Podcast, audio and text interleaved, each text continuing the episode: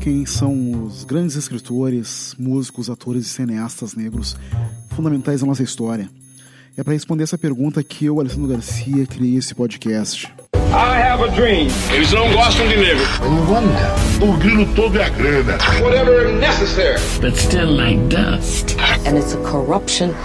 Negro da Semana. Wake up, wake up, wake up! Up you wake, up you wake, up you wake, up you wake! This is Mr. Senior Love Daddy, your voice of choice. The world's only 12 hour strong man on the air. Here on We Love Radio 108 FM. The last on your dial, but first in your hearts. And that's the truth. Here I am. Am I here? You know it. It you know. This is Mr. Senior Love Daddy doing the nasty to your ears. Your ears to the nasty. Only play the platters that matter. A expressão cultural sempre foi uma forma de resistir à opressão e de exprimir experiências de resistência e de luta. Formas musicais como o gospel, o blues, o jazz, o rock, o rap, o samba e outras tantas têm servido tradicionalmente para expressar a luta e a resistência dos negros americanos, e dadas as devidas proporções, estruturas e culturas, também a dos negros brasileiros. A literatura também se constitui numa rica fonte de expressão da experiência negra e da sua cultura de resistência. E nós temos os mais diversos exemplos que aparecerão por aqui nos nossos próximos episódios. Mas principalmente nas três últimas décadas, novas vozes negras passaram a ser ouvidas também no campo do cinema. E se um cineasta como Barry Jenkins hoje conquista o Oscar de melhor diretor e tem seu filme agraciado como o melhor do ano de 2017, e eu tô falando de Moonlight, é porque ele teve o caminho sedimentado por este grande nome do qual iremos falar hoje. O negro desta semana é ninguém menos que Spike Lee.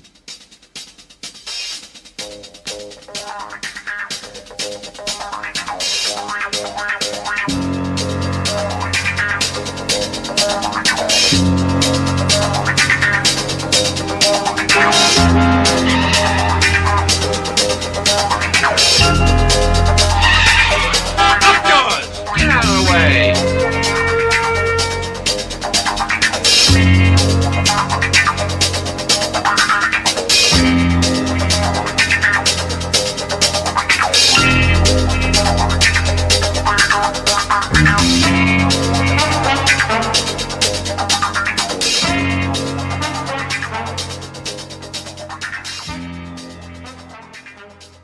A década de 80 foi um período bastante estranho.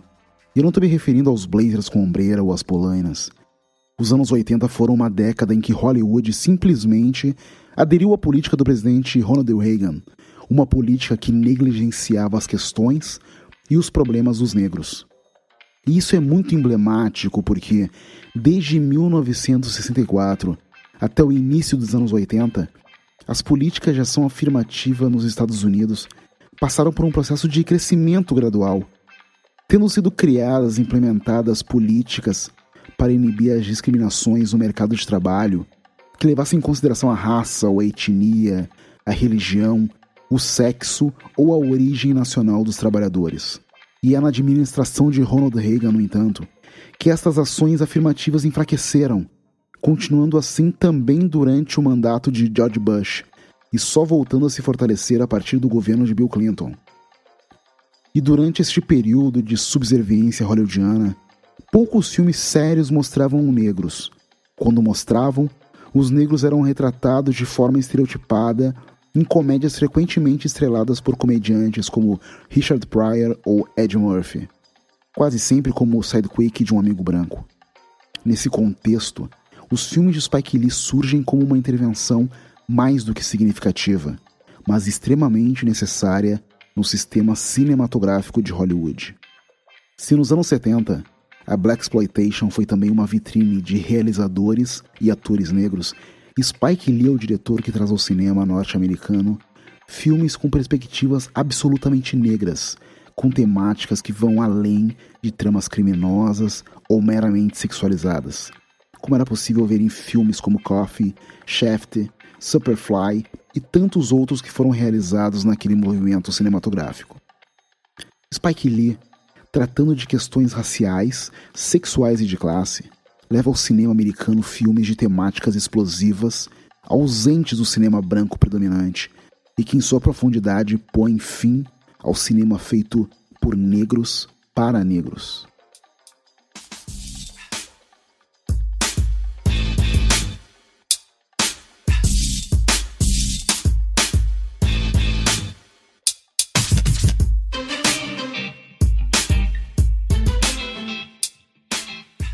Shelton Jackson Lee nasceu em Atlanta, na Geórgia, em 20 de março de 1957. Filho de um compositor e músico de jazz e de uma professora de artes e literatura negra, Spike, apelido que ganhou da sua mãe na infância, cresceu no Brooklyn, sempre incentivado por seus pais a conhecer o máximo possível sobre a arte e literatura afro-americana. A visitação a galerias, peças teatrais e museus era uma constante na infância de Spike e seus três irmãos mais novos, Joey, David e Sinke. Todos que, a propósito, já trabalharam em alguma posição em um dos filmes de Spike. Sua mãe trabalhava em uma escola particular e, quando houve a oportunidade de Spike e seus irmãos frequentarem essa escola predominantemente branca, Spike preferiu ir para a escola pública, onde teria a companhia de colegas negros. Ele se formou na John Dewey High School no Brooklyn e, na sua entrada na faculdade, fez a mesma escolha, indo estudar Mass Communication na Morehouse College, faculdade negra de Atlanta onde seu pai e seu avô também estudaram.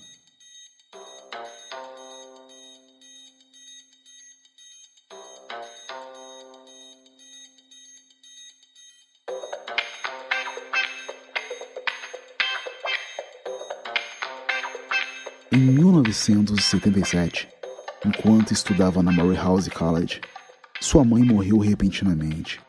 Neste período, os amigos de Spike Lee tentavam animá-lo com frequentes idas ao cinema. Ele rapidamente tornou-se um fã de diretores e filmes da época e interessou-se em fazer filmes que captassem a experiência dos negros. Ele foi perseguir esse objetivo na New York University, onde matriculou-se no programa de pós-graduação da Tisch School of Arts. Spike era um dos poucos estudantes negros e foi lá que ele produziu um filme de 45 minutos que lhe valeu uma importante premiação estudantil em 1983. Seu filme, Joey's Bad Style Barbershop, We Cut Heads, que segundo ele explicou na época, pretendia mostrar a importância da barbearia na comunidade negra, perdendo apenas para a igreja, foi o primeiro filme de estudante a ser veiculado no Lincoln Center, no New Directors New Films Festival.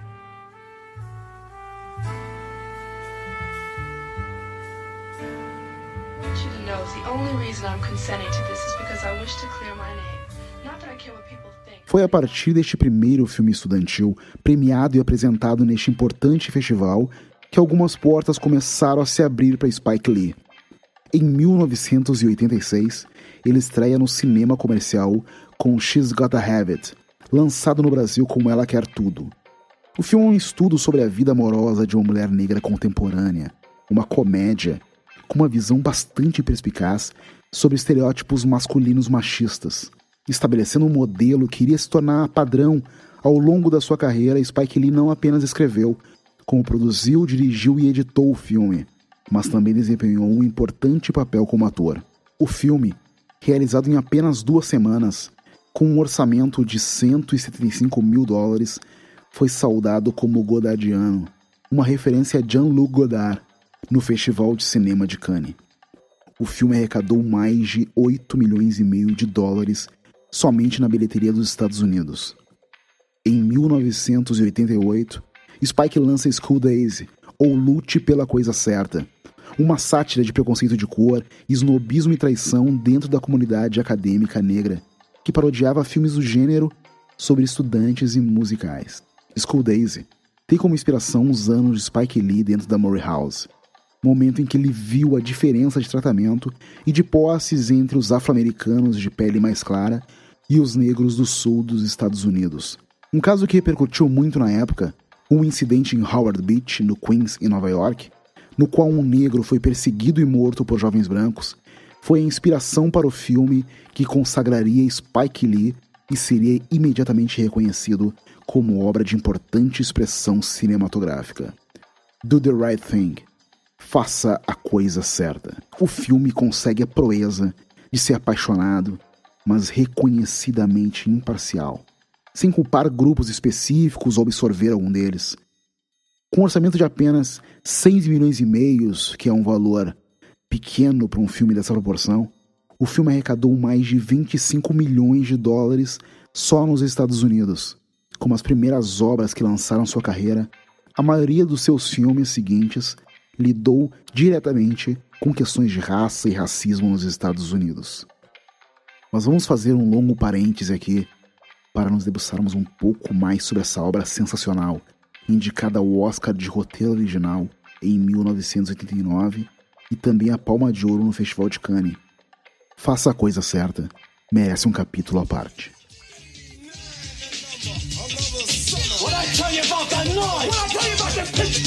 You called some brother talk to him. You the man. No, you the man. No, you the man. you the man. The first time you turn your back, boom. Right here, man, in the back. Y'all take a chill. You like to sign a petition to boycott Sal's famous pizzeria? Hear me, what you ought to do is boycott that no good barber that messed up your head. And that's the double truth. Faça a Coisa Certa se passa em Bedford Stuyvesant, também conhecido como Bed-Stuy, bairro central do Brooklyn, condado do estado de Nova York. Desde 1936, Bed-Stuy é uma área predominantemente negra, lar de rappers como Notorious B.I.G., Lil Kim e Jay-Z. Também é cenário da série Everybody Hates Chris.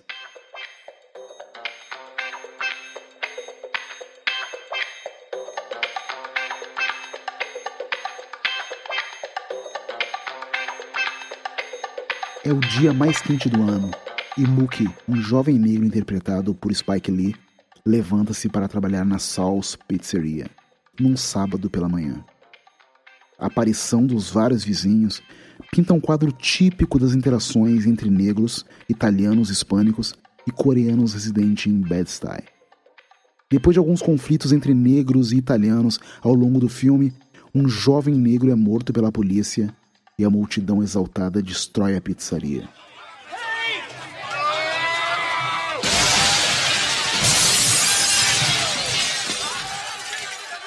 Esta é a sinopse mais simplificada de Faça a Coisa Certa.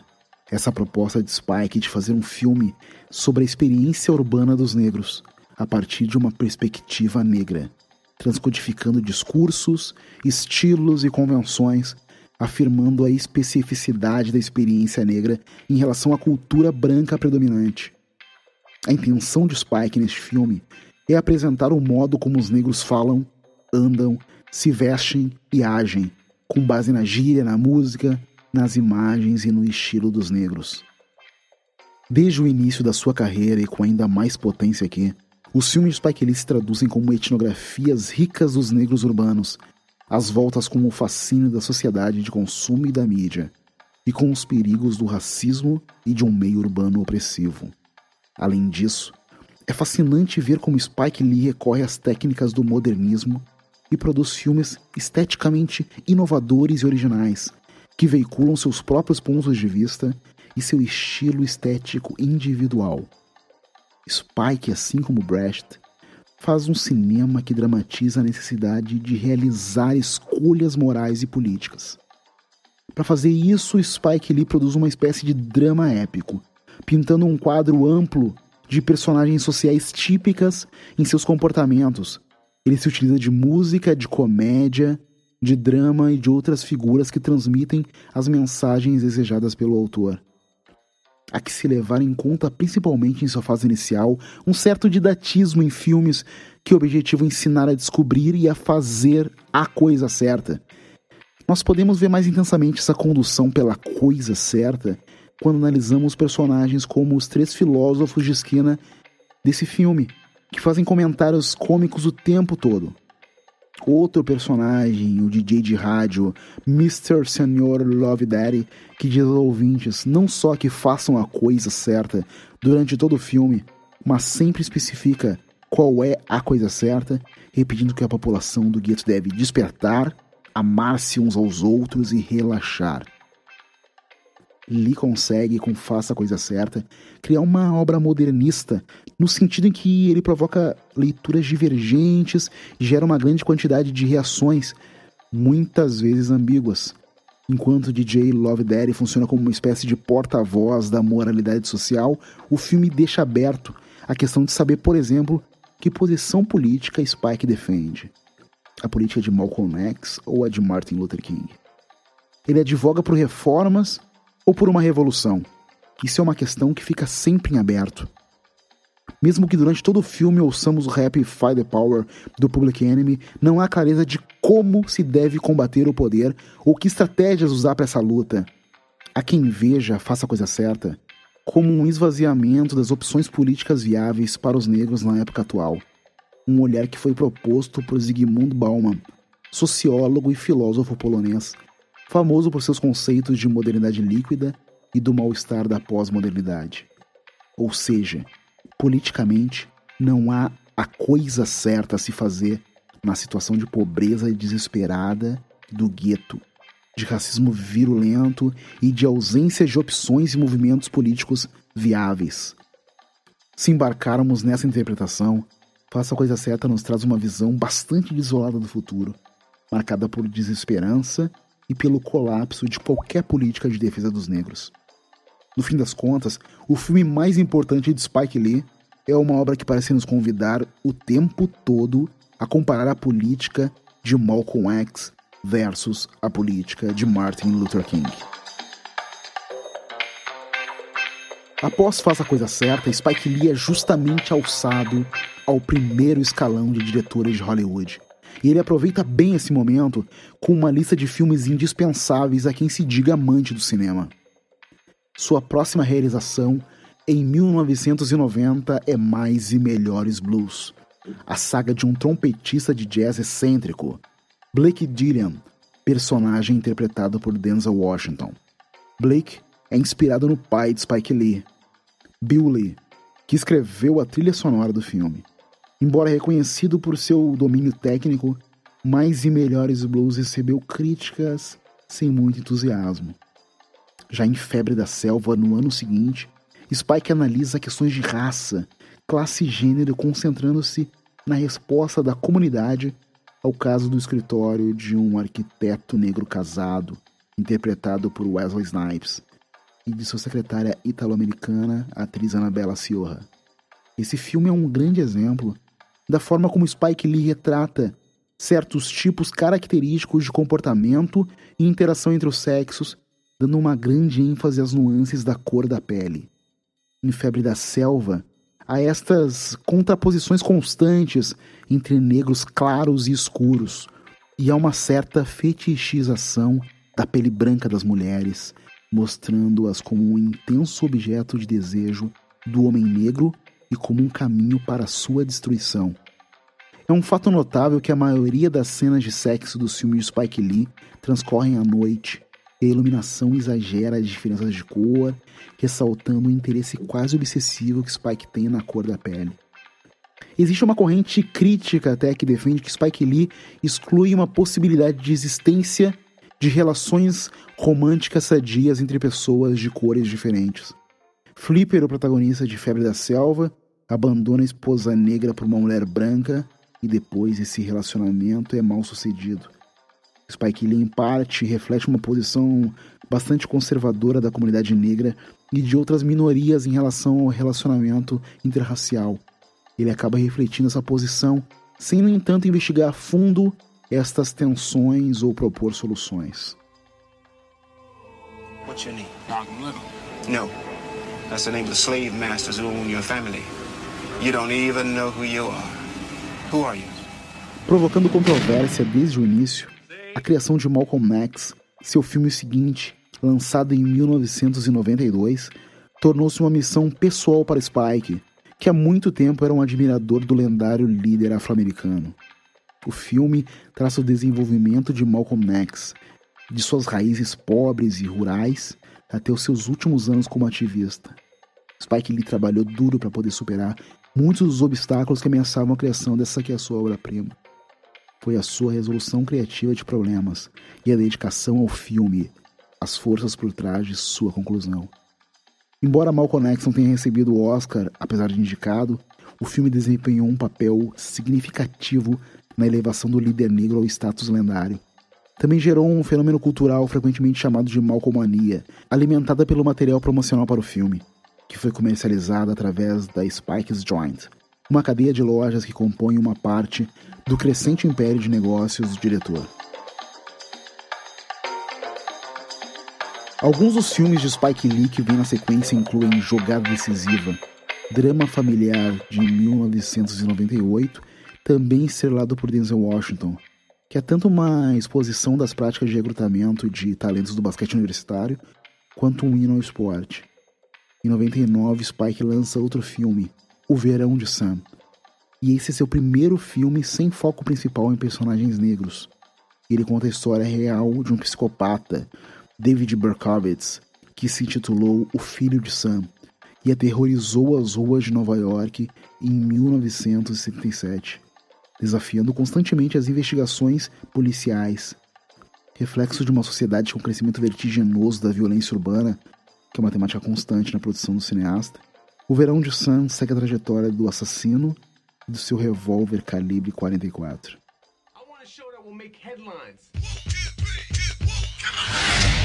The Huxtables, Cosby, a genius, revolutionary. But we can't go down that road again. The network does not want to see Negroes on television unless they are buffoons. Have you ever thought about just quitting? I have a contract. The only way I get out of that is if I get fired. And that is what I intend to do.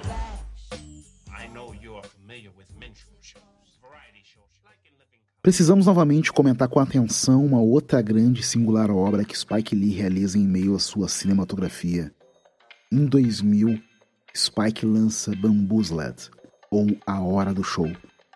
No meio de uma obra já acentuadamente radical, muito se disse que esse filme seria seu golpe mais duro. Em A Hora do Show, Spike Lee opta por tematizar frontalmente a questão da discriminação racial na sociedade moderna fazendo disso a força motriz do filme. A trama mostra Pierre Delacroix, papel de Damon Wayans, como um jovem roteirista negro de uma emissora de televisão que ainda não conseguiu ter nenhum dos seus textos produzidos. Seu patrão exige de Pierre um sucesso imediato, caso contrário o rapaz vai ser colocado na rua. Pressionado, Pierre escreve uma comédia escrachada, baseando-se na época em que todos os personagens negros eram vividos por atores brancos com seus rostos pintados já que os negros não podiam se apresentar nos palcos.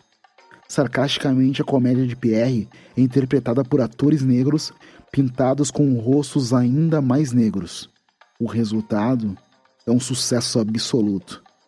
Porém, o jovem autor começa a receber várias pressões de pessoas indignadas com aquela farsa, e o que era para ser apenas uma comédia de televisão acaba se transformando numa polêmica social sobre as relações raciais nos Estados Unidos.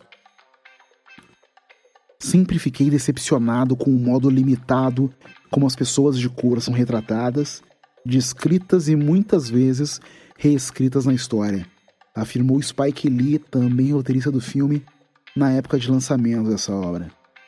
Também ousado na estética, com suas dezenas de minicâmeras de vídeo digitais, o filme compõe um painel complexo dos bastidores de uma emissora de TV.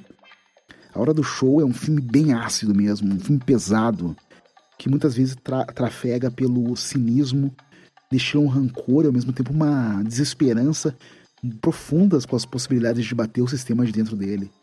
Spike Lee critica os brancos, os negros que se vendem, até mesmo os negros que enfrentam o sistema sem formar uma ideologia concreta.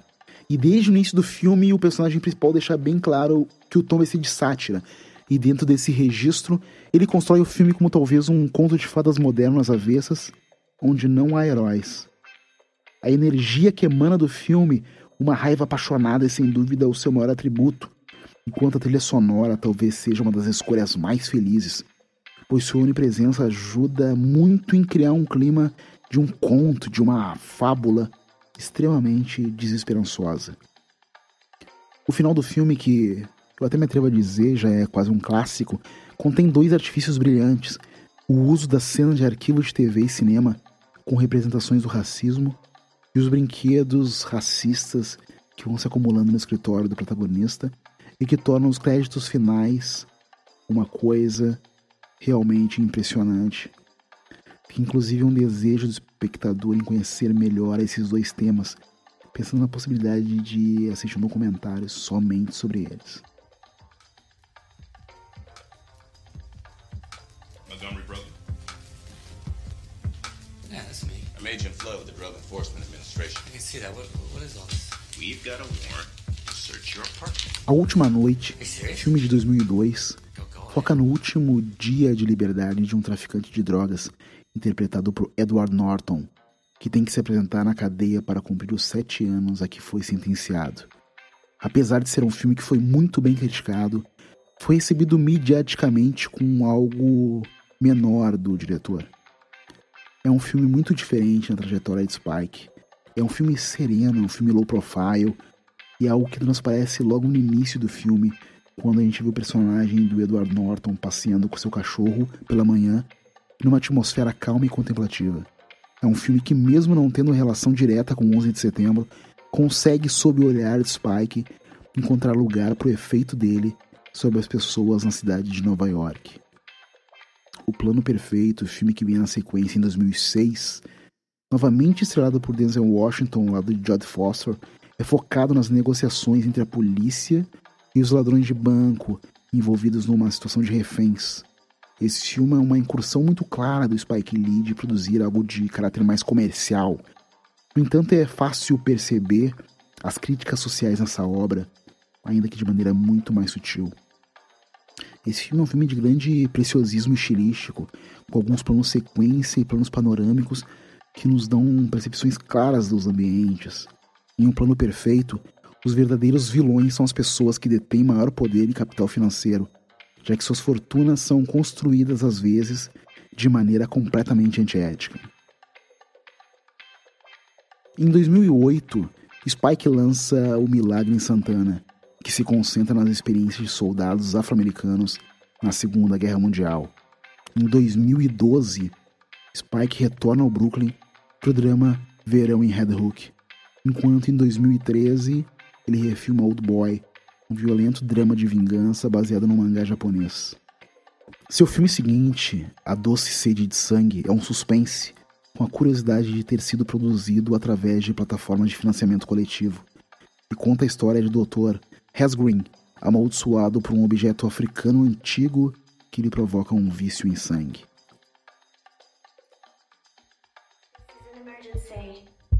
This is an emergency.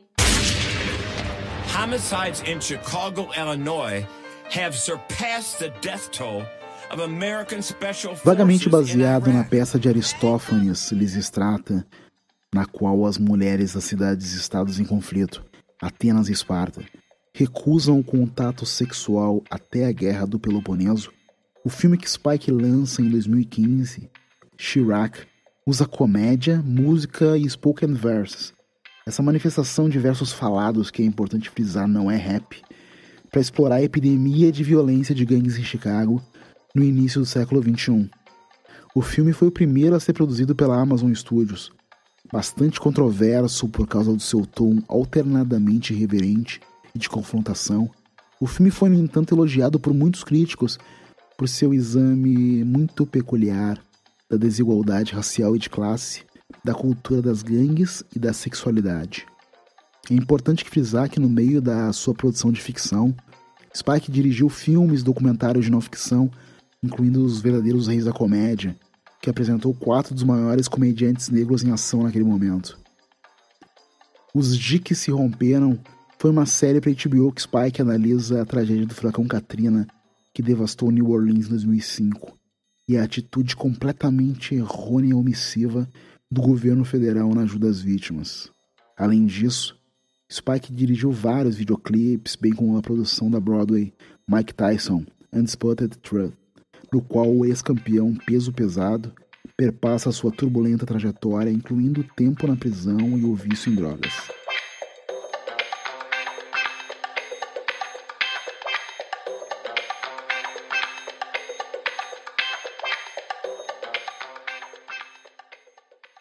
2017 é o ano em que Spike Lee revisita seu hit de estreia, Ela Quer Tudo, agora adaptado para uma série da Netflix.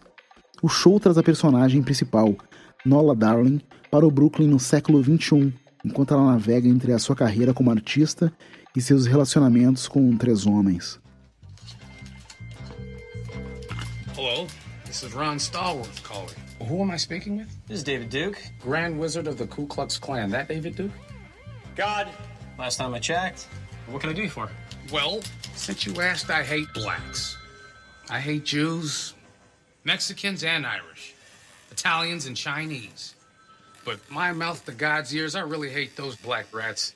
And anyone else, really, that doesn't have pure white Aryan blood running through their veins. I'm happy to be talking to a true white American. God bless white America.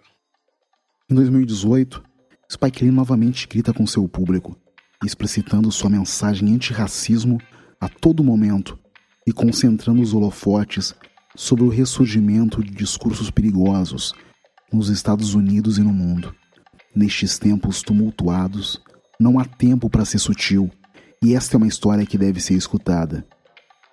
Eu estou falando sobre a sua mais recente realização, Infiltrado na Clã, um filme baseado na história real de Ron Stallworth, papel de John David Washington, ironicamente filho de Denzel Washington, um dos astros fetiches de Spike. Ron é o policial negro que conseguiu se infiltrar na Ku Klux Klan no ano de 1978.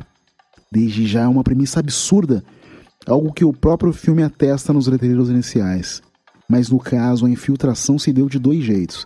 Enquanto Stalwart real se comunicava com os membros da clã por telefone, seu parceiro Flip Zimmerman, papel de Adam Driver, assumia seu lugar nas reuniões presenciais do grupo para preservar o disfarce. A missão tomou proporções surpreendentes, já que os dois conseguiram desmascarar diversos membros da organização, incluindo seu diretor regional David Duck, interpretado por Topher Grace. Infiltrado na clã é um ótimo suspense policial com toques de comédia.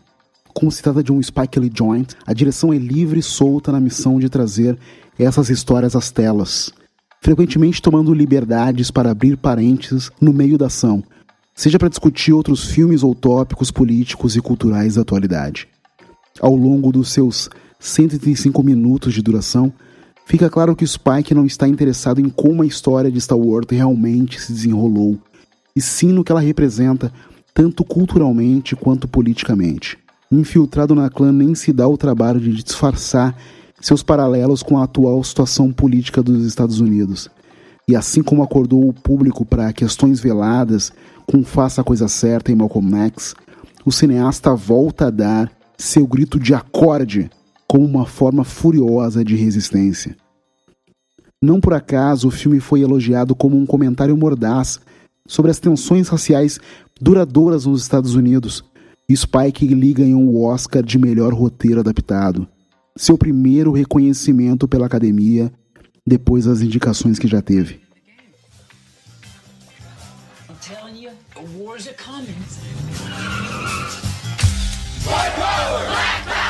Knights of the Ku Klux Klan. That's us, Stallworth Brothers. We're on a roll, baby.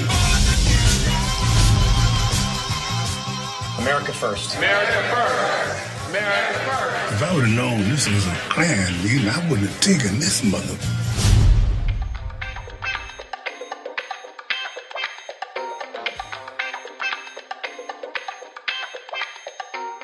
Entre curtas, longas, documentários, ficções, vídeos institucionais e episódios de série, Spike Lee dirigiu mais de 80 trabalhos em seus 39 anos como diretor. Durante todo esse tempo, com os devidos altos e baixos, erros e acertos, Spike tem usado a cultura da mídia para expressar as perspectivas dos negros, que são difundidas por meio de todas as suas obras. Tanto do ponto de vista estético quanto do ponto de vista político, os trabalhos de Spike Lee se situam numa esfera bastante superior à maioria dos filmes de Hollywood. Além disso, o seu sucesso ajudou a abrir as portas para o financiamento de um grande número de outros filmes de negros mais jovens, na década de 90. Os lucros obtidos por seus filmes mostraram que havia público para o cinema negro que trata da realidade contemporânea. A carreira de Spike Lee mostra que o cinema pode tratar de questões de fundamental importância política, gerando discussões com efeitos políticos progressistas em obras cativantes e provocantes que nunca subestimam o espectador.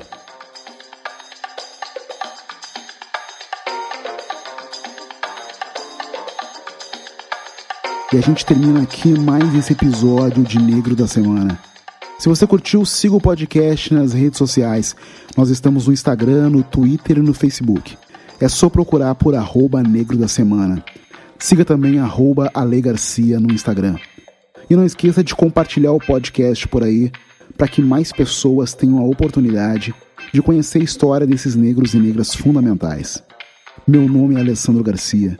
Muito obrigado por ter estado junto comigo e até a próxima.